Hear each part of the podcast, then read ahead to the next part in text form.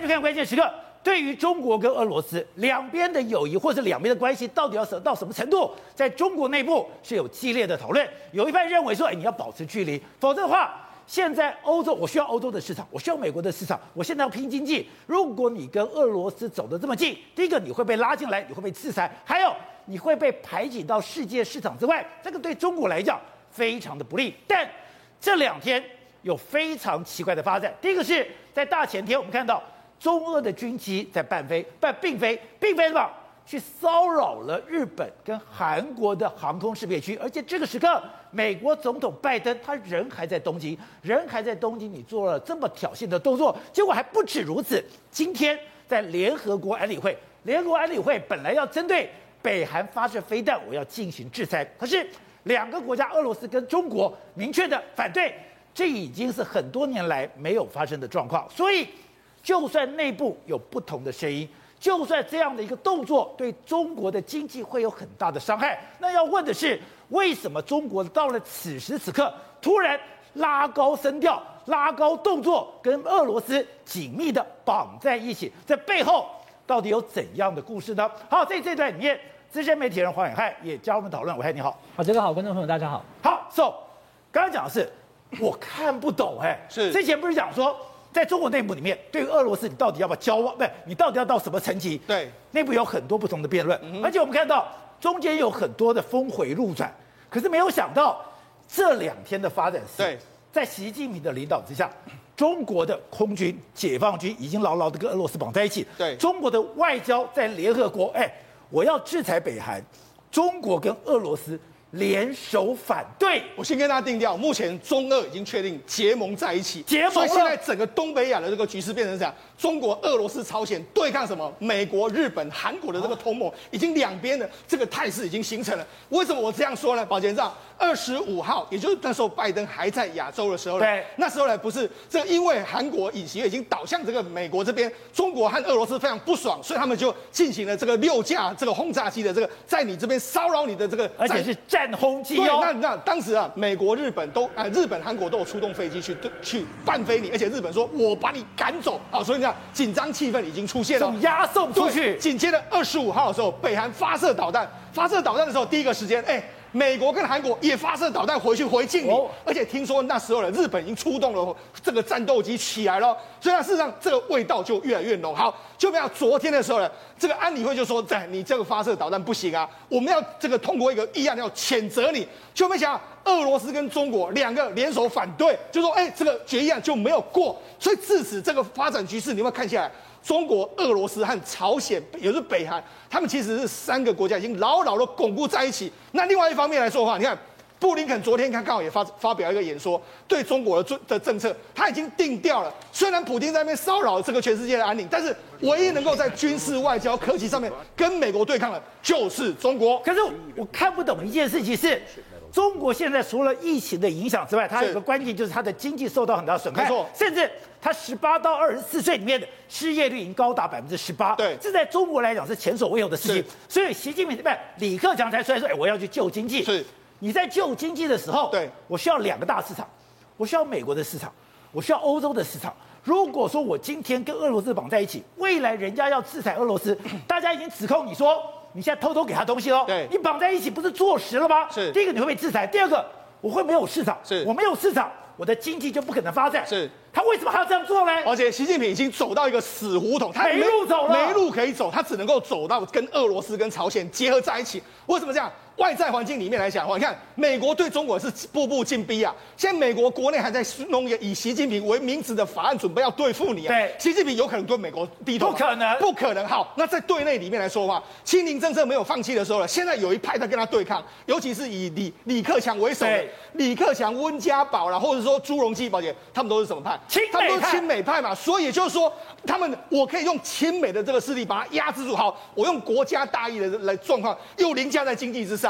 哎，我们要跟这个美国对抗啊！美国对抗说，你们这是亲美，你们鼓励别人去。所以说，习近平从心里面根本怀疑说，李克强，你们现在给我搞的斗争是背后有个引武者。对，这个引武者就是美国。是，你们都是亲美派。对，所以干脆我破罐破摔，拉高我对抗美国，对，然后回过头来压制内部。对，也就是说，事实上这是内部斗争。那可能习近平他也知道，说我只能够这样走。第一个，我现在用跟中俄朝鲜这样结合在一起的时候，我可以压制国内的这个亲美派，用这样方式，我可以抵抗外侮。这是他在二十大前呢可能会走的唯一的一条路。所以你说，在二十大之前，没有想到中国内部的斗争想比我们想象更紧张。对，所以今天。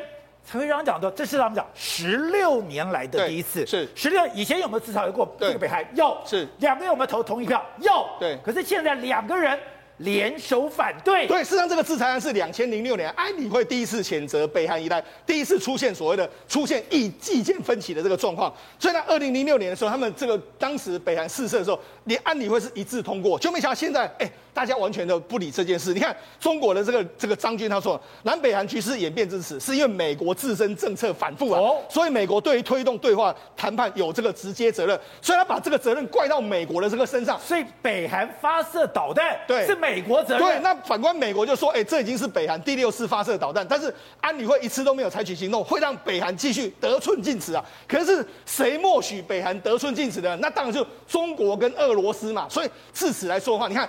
而且在中国跟俄罗斯这样投下反对票的时候，那惹了谁不爽？惹了日本跟韩国更不爽啊！南韩就说，你看他南海外交部就说，哎，你这样子是违反所谓的这个非核化，你要你要你违反非核化的责任，而且你们这样等于是违反了我们过去的所有安全的这个状况。所以甚至连这个韩国的四中研究院的这个中心，他就说什么？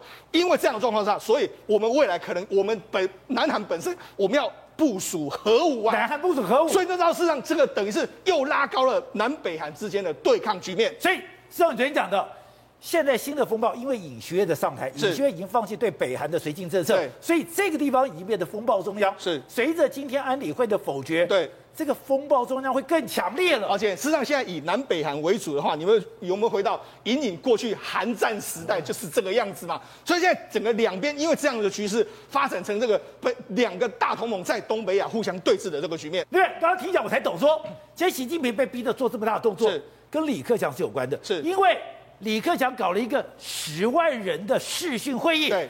逼得他退无可退了，而且事实上目前为止来说，中国内部因为清零政策，大家动荡非常多。我们讲到嘛。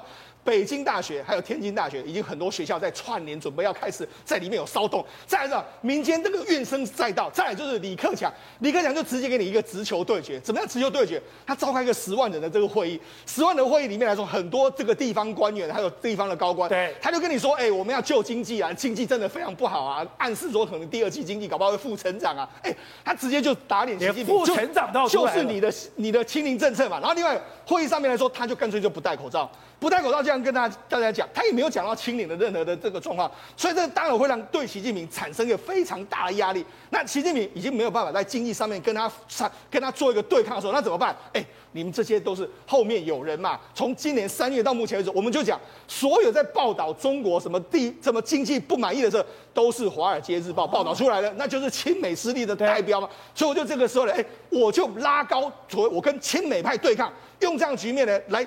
来巩固他在内部的政治实力。可是，那十万人的视讯会议真的会造成很大的压力吗？而且无论如何来说，那过去一段时间来说，中国在斗争的时候，也之前只有刘少奇有办过一个六七千人的这个会议。所以，那事实上，这如果你把它类比起来的话，当然会让习近平感觉到相当的不安。特别是在中国经济准备要下滑之际，他当然会非常的忧心他的前卫。布林肯现在讲的更白，就是美国的政策没有变，变的是中国。而且刚刚讲的。中国是要改变世界的秩序，而美国是要维持既有秩序。没错，实际上我们就讲嘛，布林肯他昨天讲到这个对中的这个新政策里面来说，他讲的非常清楚嘛。他说，其实美国没有变，变的是中国，而且中国是要改变目前的这个状况，而且中国是在外交、军事政策上面，哎，各方面来说，唯一可以跟美国匹敌的，所以他是美国一个非常重要的这个中美关系是未来非常重要的这个状况。然后他马上就责成说，在美国国务院里面成立一个所谓中国小组，专门成立中就是要来对付、检讨跟中国的相关的所有的这个政策。好，那里面政策的一部分来说的话，我们就讲嘛，你他现在为止来说，可能会武装周边的国家，哦、包括把韩国武装起来，把日本武装起来，甚至都会把台湾给武装起来。为什么？因为一旦发生冲突的时候，他们现在想的办法是说，我要源头打击。所以你看，现在日本，日本来说，他们不是要已经考虑要部署约莫是有发射一千多公里以上的这个飞弹吗？甚至还有他他们的自卫队的潜舰上面来说，要部署可以发这个射程高达一千公里以上的这个长程的这个巡弋飞弹吗？另外就是台湾。台湾原本我们要买的这个这个这个自走炮帕拉丁自走炮呢，现在变成什么？美国疑疑似呢，可能说建议你说你就改买海马式飞弹，也就是从三十公里的射程变成三百公里。对，另外一个我们国军目前在加速所谓雄升计划，就是雄二的这个一的增生成型，可以发射五百公里以上的飞弹。那目的在什么？目的都在源头打击。目的源源头打击的目的就是在压制中国大陆发起第一攻击，或者说你在第一攻击的时间点，我就可以进行反击。所以你看，其实呢。整个因为这个这一次的这个这个朝韩国也是尹锡悦倒向美国之后，你看整个东北亚局势已经出现到前所未见的变化的这个局面。董事长，你这样讲，你看到什么问题，你就要问为什么？现在你昨天最不解的就是，你明明知道国内国中国国内有个很大力量，是你不要跟俄罗斯绑太紧，你跟俄罗斯绑太紧，俄罗斯现在是全世界的敌人，你搞不好制裁的话，你会跟着被制裁下去。可是我不但跟你一块的去飞行。用战轰机去威胁日本，去威胁韩国，你还可以讲说，哎，你这样包围惹到我。可是今天我为了要力挺金小胖，我居然跟中国、俄罗斯又绑在一起，在联合国安理会实施这个所谓的否决权。你你疯了吗？疯了，差不多是疯了。是吗？我认为疯了，因为这个就是他就是存心跟西方世界为敌，很简单。那为敌的结果就会变成李克强所主张的自由，所以所以改革开放的经济路线就受挫嘛，很简单啊。那现在这国家在六月份、七月份以后就陷入财政困难了。是，他现在中央已经没有钱了，这不清楚的答案都是被全全世界的最近几个月的数字看出来，已经是没有钱的一个国家了。而且主要的生产国讲生产区域。讲明了啦，就是长三角嘛，长三角已经崩盘了，是，这这清零清到崩盘，整个都完都完蛋了嘛。那这种情况之下，那你还要跟俄罗斯绑在一起闹事挑衅？那为什么闹事挑衅是干什么呢？所以我怀疑就一个可能性，就内部有问题了，他不得不要干这个事情。对，他不干的情况之下，他内部的那个凝聚力跟团结的力量会得会有松散的可能性。对，不然说哎。你不然以前安理会是有嘛就是弃权，要么就是我不要我我不我不表达意见，你就是根本反对，是根本被美国做对了，就做对，而且很简单的，你你讲过一句话，他本来要争取韩国的友谊嘛，那韩国友情这次是失败了，对，所以他整个外交的攻势到文在寅手上等于受挫嘛，受挫之后现在反过来南韩的态度是非常强烈的嘛，对，强烈而且要跟他为敌的嘛，你看所有的军事将领全部的更全部的更换那。小就是也得放弃所谓的绥靖路线，就跟就是要跟老共干的嘛。这个将来会有军事斗争的可能性。南韩的假想敌已经不是北韩，而是中国了。当然是中国，那北韩有个屁用啊，对不对？他他搞萨德，可不会对付北韩干什么呢？北韩现在的军事科技远不如南韩，差太远。所以这个他选择这个选边的结果，就是告诉你们这些人，说南韩北就是跨的是四个国家，全部我就跟你为敌，很简单，而且我主动出巡。我主动飞机六个轰六个轰炸机，就是联合联联合出航，对，这都是主动挑衅哎，这都都不是都是故意的，他们那个是被动的，所以说这个很奇怪的一个行为嘛。那么你不能引的经济问题吗？所以他豁出去了，他根本我我这样应该这样讲了哈，中国共产党啊，从来不考虑，从来不怕经济崩盘哦，他从来不怕的。从从建党以来，他崩盘过几次？你说我大跃进三面红旗，饿死那么多人，我都没在怕的，没在怕，没在怕。然后这活动越来越，这运动越搞越大，人死人越搞越多，饿死他怎么他怕你个鬼头？他不怕你的，他不怕闹事，他不怕人老百姓没饭吃，他从来不担心这个问题的。他担心是他的权利能不能够抓到手上，所以这个是一个夺权的一个标准动作。他动作出来的情况之下，那个欧美世界、欧美的先进、欧欧美国家、西方国家一定会团结起来，集体来围剿的。对，那这个围剿的情况，美国就是参议院就通过法案就干你了。那这个结果，那个轴心法案一定会过，一定会过，一定会过。所以，可是你要注意哦，现在还有六个月时间哦，因为他进入十一月份是二十大。对，在二十大之前，如果搞得很紧张。那搞不好大家就 投票就刚刚都经过了，二十大就抓权成功了，对不对？他所以他现在我认为有一点就是在困兽犹斗，在拼最后一个二十大的那个临门一脚的动作。对，他要跟你做一个最后的斗争。如果你敢跟我斗的话，老子把你干掉。所以他对内，我现在不是讲对外，所以对外情况之下，他也知道这些动作完完了之后还有一段时间，但是有个后遗症留下来了。北朝鲜啊，北朝鲜未来怎么走？北朝鲜没有路走，就一条路走啊，就发展核武啊，就发展核武跟你搞了嘛。听了，发展核武之后，你南韩敢不敢动它？不敢，不敢动它。所以这个情况是会越来越升高，越来越危险的亚洲会出现。可是。李克强那个十万人的视讯会议，就是十万人是有代表性的，难道没有影响吗？有会，但是那这个影响最后不是马上在生产值上看到嘛？因为这个生产经济发展是要有时间的，它有一个 delay 嘛，它会在什么地方看到呢？它在它的二十二在二十五个政治委员的名单上看到，在它的这个政府的名单部会手上看到，所以它会在路线斗争的结果而产生了一个人事的布局。那这个人事布局，我觉得习近平会一定程度的妥协，他这个动作是要保个人的位置，不过习核心的权力核心跟军方、跟外交系统的连接、国安系统的连接，对，巩固他。可这个是他在他手上没有话讲，这个东西跟李克强控制不住了。可是李克强的这些所谓的市场改革派的人士，或跟所谓的亲美派，好了。这些人会在他的经济系统里面，对，会在他重要的部门里面，还会再有相当多的席次，甚至于说可以争取到总书记的可能性，都还继续存在。是哈，所以是哦，在美国的压力下，你看到南华早报就讲，哎，他现在发展所谓的反卫星系统，就是在这次的俄乌战场上面，他发现你有了卫星，没错，你有了 Starlink，、嗯、你有了所谓的这个高级的这个晶片的预算，对，你天下无敌，所以。我第一个要对付的就是。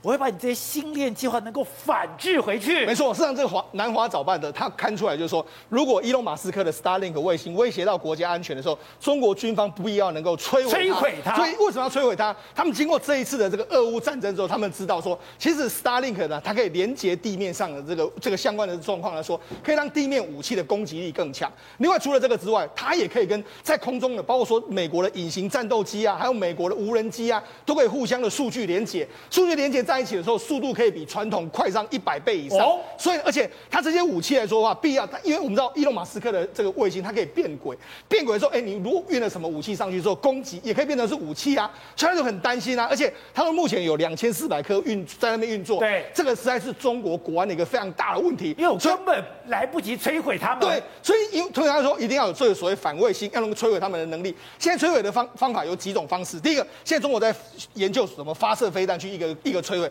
可是这个没有现实，因为有。两千四百颗，所以目前中国的想法是说，要么就是说你有一个什么大规模干扰的方式呢，完全干扰这些卫星的这个运作。但是目前为止来说，中国还没有想到具体的方法怎么去破解这个这个星链计划。所以我们在讲呢，这次俄乌战争变成全世界最大的军事教案，所有人都在研究它。可是看到了中国的研究，我才发现哦，搞了半天，你透过 Starlink，透过隐形战斗机，透过无人机，你的数据传输不是一倍，对，两倍。三倍，对，是可以到一百倍。对，所以现在美国想法就，哎，现在中国想法就是想办法干扰你部分，或者说怎么样大部分这样的一个方式。好，那么讲，事实上中国也这几年也在发展中国版的星链计划。哦，正在这几年的时候，前前，呃，在约莫是在去年六月的时候呢，南华早报看了一个消息，他说中国的杀手级卫星厉害了，可以及时追踪美国的航母。哦，那这是什么什么意思呢？他在去年六月的时候，中国有一个卫星呢，他是观测到了这个美国的杜鲁门号的杜鲁门号。的这个航空母舰，它在长岛这个地方运作，运作的时候呢，哎，这个美国把它拍下来，美国啊，中国把它拍下来，而且中国不是把它拍下来哦，中国还把它严格的定位的这个坐标发到北京去，北京都知道，而且北京尝试着用武器去锁定它，哦、所以也就是说，我们知道中国不是有所谓的这个东风二十一、二十六是杀这个航母杀手吗？他们就用这样来运算说，哎，我们真的抓到它，即时的轨道说，我们想办法去锁定它，所以这就是中国的想定。那为什么中国能够做到呢？实际上，中国这几年呢，除了除了伊隆马斯克的星链计划之外，他们也在做属于他们自己的星链计划。他目前有两个工程，一个叫做红云工程。红云工程，它预计要打约莫大概是一一百多呃两百多颗的这个卫星，它把它布到约莫是距离上空一千公尺、一千公里左右的这个状况。另外还有一个叫做鸿雁星座，这个大概约莫可以布袋五十几颗，它也把它打上去。这两个就变成是中国基础版的这个这个星链计划。但今年计划完成之后，他也想办想办法用这个星链计划增强可能跟地面上的这个军军方的啦，或者说跟地面上的通讯啊，能够完成这个接载。这也就是中国版的星链计划，用这个来对抗美国版的星链计划。而且最近我们看到有一篇文章广泛在流传，他说原来这次俄乌战争是一个根的战争。对，后来才知道说哦，原来这个战争一开打的时候，甲骨文花了三个小时，对，把俄罗斯所有的社群、把所有的资料库全部都给 lock down。是，而且透过星链计划，它可以精准的打击。对，搞了半天，你所有第一个你要有这个新，你要有高科技，对，你要有大数据。第三个。你要有晶片，好，没有错。事实上，这一次的这个俄乌战争呢，让很多中国人士开始想，为什么想？你看，这是李光满，李光满之前我们曾经讲过他的文章嘛，哈，他的文章《俄乌战争之战带来的这个优势》，优势里面来讲的话，他讲到什么？公用平台本来是中立的，但美国可以控制；那卫星本来是安全的，但是骇客可以控制，甚至是有星链计划，所以骇客进到俄罗斯的航空中心。另外一个就是西方的银行原本是安全的，但是他用 SWIFT 的就可以打击整个俄罗斯，所以看起来的话，其实这个是这个中国的安全是处在一个非常不稳定的这个状态，甚至你不用讲啊，这次的俄乌战争里面来说，你可以看高科技扮演多重要的角色。第一个时间来说的话，甲骨文就把俄罗斯所有的用户完全都屏蔽了，因为你们都用甲骨文的相关的伺服器。另外，包括说你用 Swift Swift 把它切断之后，然后用新龙。诶，星链计划，然后启动之后可以连接所地面上的武器，所以这告诉你什么？人家就说，其实这些东西最重要都是所谓的晶片。所以为什么晶片？这这次我们看到拜登来到亚洲的时候，他第一个地方就来到了三星，对，那甚至还跟日本啊、跟韩国啊，甚至四方会谈都谈到了晶片。所以重要重点告诉你什么？晶片可能会决战决战未来的科技。这样，刚才讲美国商务部长就讲了，雷蒙多，他有百分之七十的最高尖端的这个晶片是跟台湾买的，还有。标枪飞弹的两百五十个晶片，基本上都是台积电做的，所以台积电非常重要。可是他也讲，哎，全部压在台积电，非常的危险。美国也想方设法要把台积电的能量移出去，保障它的安全。可是你昨天讲很难，因为没有台湾这些人，没有台湾这些工科学生，你复制不了第二个台积电。今天日经新闻做了跟你一样的报道，他们真的跑去亚利桑那去看，哎，太惨了，我去那里。根本没有人，没有错，因为呢，你知道吗？即便呢，即便台积电已经有这么成熟的建厂的这个技术，然后建厂的经验，然后建厂的团队，对不对？拉到亚利桑那，你知道成本多多少？六到十二倍，这东西是非常多这么多，六到十二倍，不是多什么零点五成哦，什么的是多六到十二倍。建厂成本，建厂成本这有多夸张？我这样讲哈，台积电呢，以南科来说，它从动土到量产两年就搞定。台积电这次去亚利桑那已经去了两年，大概不太可能。他已经估三年了，结果现在告诉我，三年绝对做不完，三年还不行，至少再延半年到一年。所以就表示这里面有多难多难，从里面的法规啦，然后里面的规范啊，里面的员工啊等等技术，全部跟台湾完全不一样。对，因为你在台积电，我在建厂，我都有我自己的合作伙伴，这些合作伙伴是个二十四小时可以配合我。我到美国根本没有，但是台积电已经尽可能克服了。台积电那些建厂都基本上台台台湾做完，做模组，那边把它组装起来。所以台积电已经想到很多，比如第一个讲法规哈，亚利桑那的法规是超级严格。比如你开一家餐厅哦，它严格到你家餐厅多少坪数，里面多少位置都给你算清清楚楚。台湾人有管这些东西没有？真的是还好吧？所以呢，比如说哈，我们台积电哦，在这边做工程，我拿到建造我就开始盖盖盖盖，盖完后就拿使照嘛，对不对？拿使照的过程中，按、啊、如果不哪哪里不对，那就变更。设计，这一般工程大家都懂。哎，亚历山大是怎样？一个阶段一个阶段验，你这个阶段没有拿到建造，没没有拿死到，你没办法走下一个阶段。他没有让你什么什么做完，我一次拿，所以不可以平行处理，不能平行处理，就在一个阶段做一个，就是确定了验收完啊，就进下个阶段，下个阶段验收完再进个下个阶段。好，这部分也可以接受，这本来就是美国法规。好，我们要学习。可另外一件事情呢，比如说我们盖房子设计图跟实最后状况一定要改嘛，对不对？老美，你只要改一点点都算钱，你改一点点我都可以算钱。那、台湾如果要改怎么办？要交个朋友，交个朋友。所以说这些东西都是好。那再讲员工，员工很有趣哦。我昨天不是在那边讲说什么什么外国员工真的很难管啊等等的嘛，因为他们要 life balance 嘛。然后既然有一个网友在我们的那个那个 YouTube 下面留言，对，他是妈妈，他说他的儿子哦就在台积电，然后带老美，他说带老美说下午三点老美要喝下午茶。然后呢，六点要三点要喝下午茶，三点要休息一下，喝下午茶。然后六点的呢，一定要准时下班。然后整个状况变什么？哎，徒弟下班，师傅加班。所以这个是个原，这这是一个人留的嘛？可是另外哦，现在他在亚亚利桑那真的遇到这样状况，员工有一半的不加班的。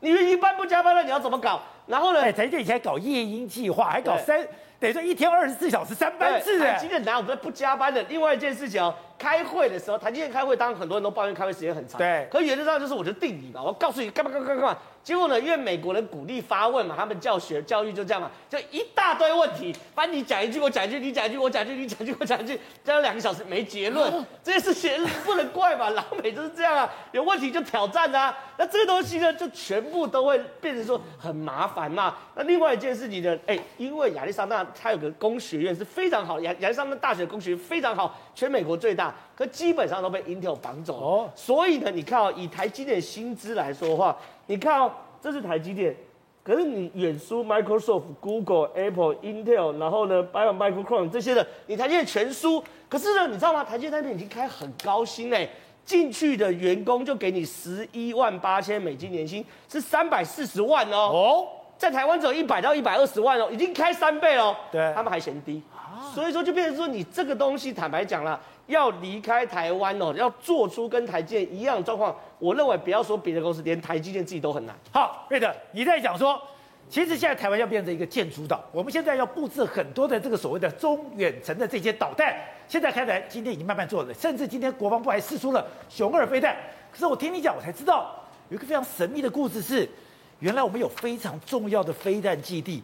是放在台积电的周围来保护台积电的。对，没错。那么我们过去台湾的这个飞弹基地啊，那么二三十年以来啊，集中在北中南，而且呢，重北轻南，重西轻东，这是过去的这个飞弹基地的这个等于说啊设置方法嘛。那么，宝杰，你知不知道有一个中共有一个引以为傲的东风二十一跟东风二十六飞弹？对。那你知不知道它的晶片哪里来？它的晶片台湾吗？可能跟台湾有一点关系呀、啊。所以全世界最精密的晶片，那么从汽车的晶片，从这个洗衣机的晶片，一直到最高科技的超音速飞弹的晶片跟飞机的晶片，可能都跟台湾有点关系啊。所以这也是解释啊，为什么呢？那么台积电这个地方要为为什么说是护国神山，然后呢也要保护它的原因呐、啊？过去，那么在这个桃竹苗地区啊，其实飞弹基地并没有很多。为什么呢？在桃园有啊，大家在包括杨梅那个地方有啊，紧接下来啊，在苗栗这个地方呢，也有相关的这个飞弹基地。但是很好玩的，那么以保护乐山雷达基地呃为由啦，突然之间新竹多了好几个那么所谓的飞弹基地。对，而且呢，这个飞弹都是最新的，比如说天宫三型的飞弹跟爱国者三型的飞弹调来机动那个呃机动的这个发射车呢，飞弹发射车调来刚好。就在台积电前面，距离这个的台湾海峡前面这十二公里部署在这个地方。过去的讲法都没有说到台积电，都说是什么？哎呦，新竹乐山雷达嘛，因为新竹乐山雷达本来就有个三五快炮，专打无人机，专打这个近距离的飞弹。然后另外呢，还有天宫三型的这个飞弹嘛，保护这个啊相关的乐乐山雷达。因为我很简单，中共如果真的要打台湾，第一件事情。千弹齐发，先打的就是乐山乐山的扑爪雷达嘛，因为你眼睛看得到我发射，我一定要先把你打掉嘛。那所以过去都说是保护这个，等于说乐山雷达。那我问你啊，那过去为什么没有在新竹这个这些地方部署这些，包括爱国者三跟这个天宫三部署，直接部署在海边这附近的这个据点嘛？对。然后呢，还有把比较包括啊新竹苗栗附近的这个据点呢，那么加以整修，为什为什么没有？为什么就在所谓台积电的这个事情出来了以后嘛？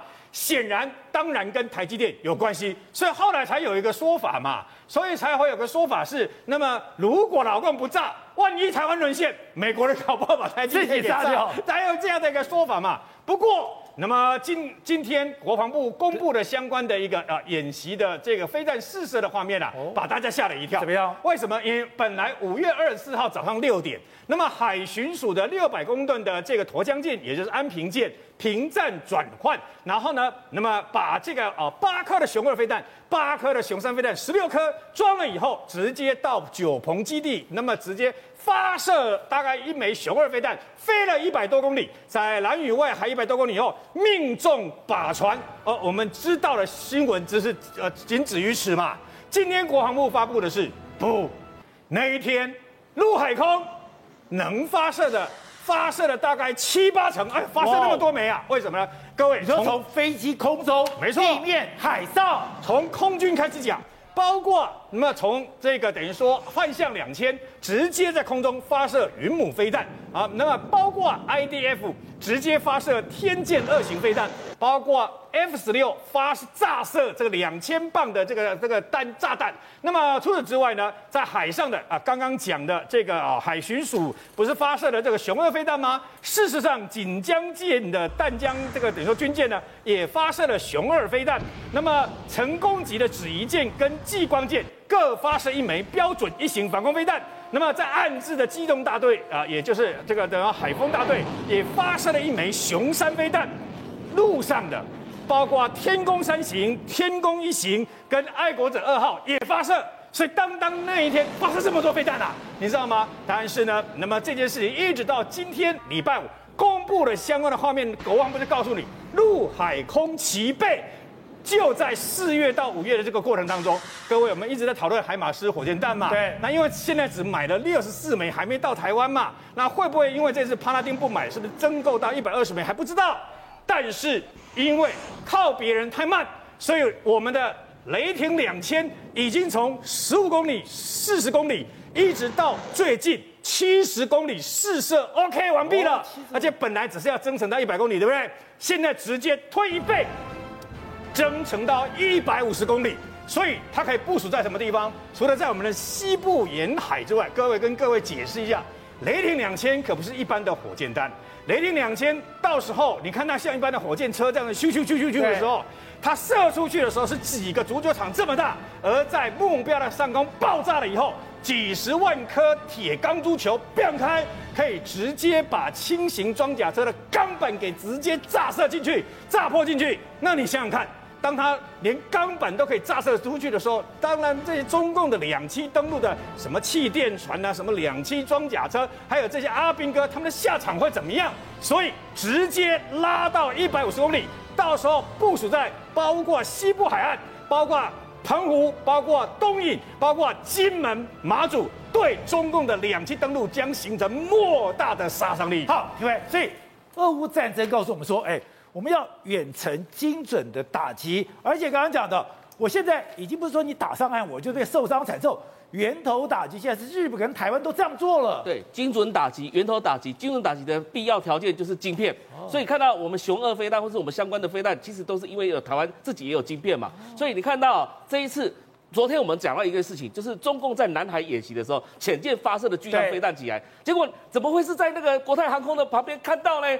这不可能的事情嘛？为什么？中共早就在海事局早就画一个禁区，那个地方是不可能有航空航空器飞过去的。对结果之所以说会有被航空器拍到的原因，是因为打不准嘛。哦，是因为打起来要打到别的地方去，所以才会被航空器拍到嘛。就代表说它的巨浪，我评估是零九四的晋级的核动力潜艇，但是因为就打不准，它的晶片有问题，所以就造成这个这样的一个乱飞的现象。所以你看到日本，它现在岸田文雄，你知道岸田文雄最最崇拜谁吗？织田信长。为什么？哦因为他说织田信长是很自信满满的，对而且要做改革，跟那个那个那个德川家康他们都不一样。是所以你看到一件事情，就说岸田文雄他上台之后，马上要做两件事情。第一个叫做精准打击，所以看到从北北海道一直到西南诸岛，他在做同样的事情。第二件事情叫所谓的瘫痪他的控制系统。就是瘫痪中共的指挥系统，对，所以你看到他要做什么事情？他说指挥所我都要把你打掉。对，指挥所要打掉，那你知道靠什么东西？还要靠卫星，还要靠太空。所以你看到他现在跟美国联手，不是在弄太空吗？对，还有月球，重返月球啊？为什么要重返月球？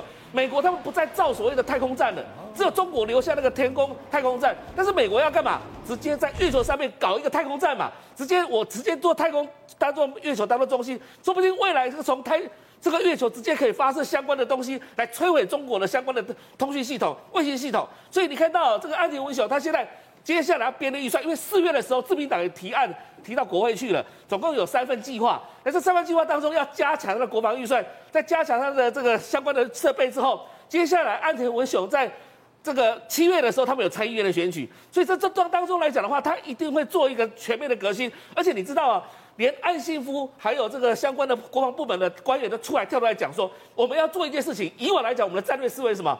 我们派这个呃防卫我们的自己的国土，飞弹打过来的时候，我们尽量能够把它打下来。但现在不一样了，我们直接要派东西进去之后，他们可能讲 F 三十五，或是讲其他的东西进去之后，直接把源头打击，或者是用中程导弹飞弹一千公里以上的，你看现在韩国都已经这个苦龙锁也打开了。之前文在寅到美国去的时候，美国也答应韩国说，你可以发展一千公里以上的这个弹道飞弹。他不敢。对，也就是说只有日本敢嘛。所以日本他现在做所谓的中程导弹飞弹的时候，就会做源头打击。所以你看到现在中国怕的要死，赶快在很多地方埋一下地底下的这个发射井啊，因为地底下发射井的话比较不容易被侦察到。但是不要轻忽了美国跟日本的卫星系统，因为绝对中共在动什么事情的时候，西方国家全部看得清清楚楚的。